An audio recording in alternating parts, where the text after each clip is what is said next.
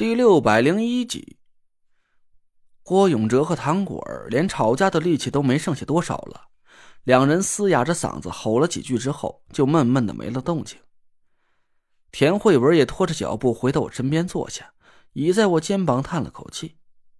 我轻轻的拍了拍田慧文的手，却不知道该怎么去安慰她。这还不是我最担心的问题，另外一个担忧就是墓室里地面和墓顶的裂缝。已经越来越明显了，就和我们猜测的一样。我和田慧文每破解掉一个卦局，墓室里都会发生一次天崩地裂的震颤。虽然墓室还没有倒塌，但从现在的情况来看，墓室的安全性很不乐观。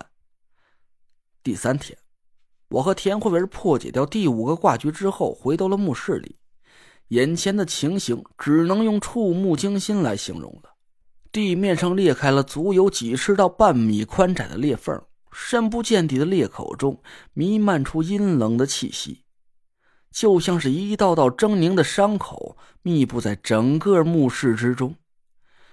墓顶的情况更是让人胆战心惊，二十八星宿几乎要脱离了半球形的穹顶，高低参差的悬挂在空中。被激活了的星宿散发出各色光芒。把整个幽暗的墓室里映照的花花绿绿，一片诡异。两道土黄色，两道惨白色，四道暗青色，还有十二道猩红色。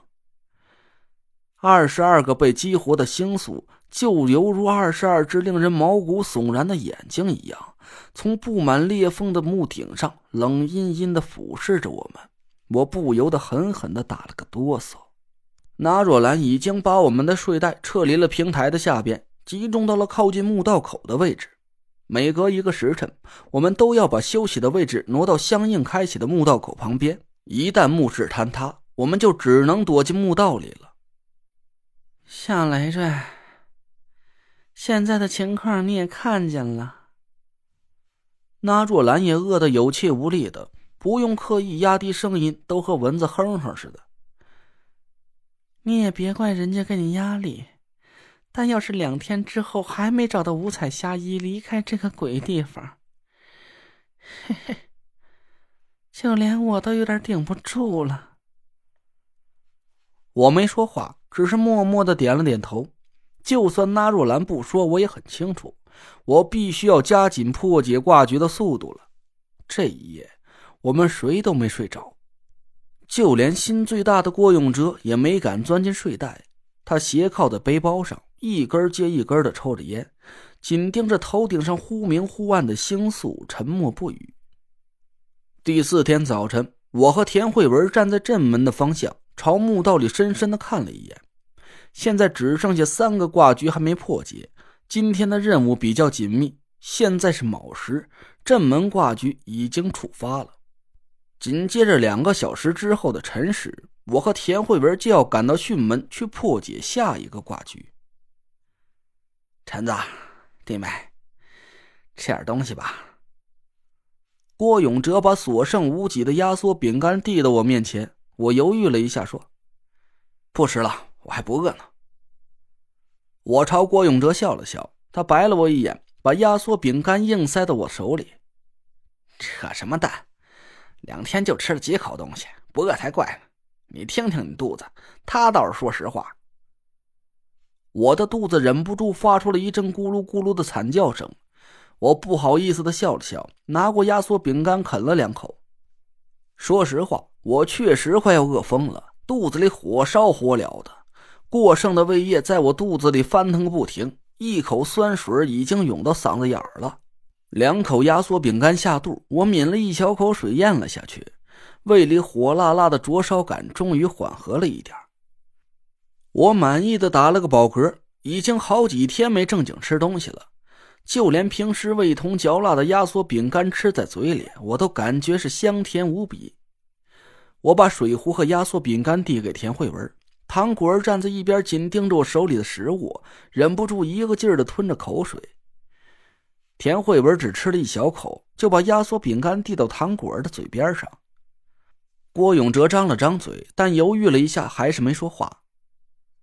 姐姐，我不饿，你吃吧。唐果儿勉强挤出一个笑容，故意扭过头去。这种破东西我才不想吃呢，看着就没胃口。你俩赶紧吃吧，吃饱了才有力气破解挂局。田慧文心疼的搂着唐果儿，眼泪顺着脸颊流了下来。我们几个人对看了一眼，只能摇头叹息。这可能是最近几天唯一能让我感到欣慰的一件事了。我们的生存环境越来越恶劣，唐果儿竟然没和我想象的一样耍大小姐脾气。他才十八岁，在任何一个人的眼里，他都只是个不懂事的孩子。可他却能在这种关键时刻顾全大局，饿着肚子来给我和田慧文节省口粮。单凭这一点，我就相信他对田慧文的姐妹感情确实没有掺假。好了，我们走了，你们自己小心点那也记得随时和我保持联系。我拉着田慧文走进了镇卫方向的墓道。确定离开了唐果儿的视线范围之后，又用起了幽冥鬼步。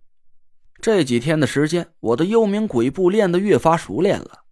现在我已经可以把三到五套不同的步法烂熟于胸，不用再停下来考虑，就可以下意识的踏在正确的步法方位上。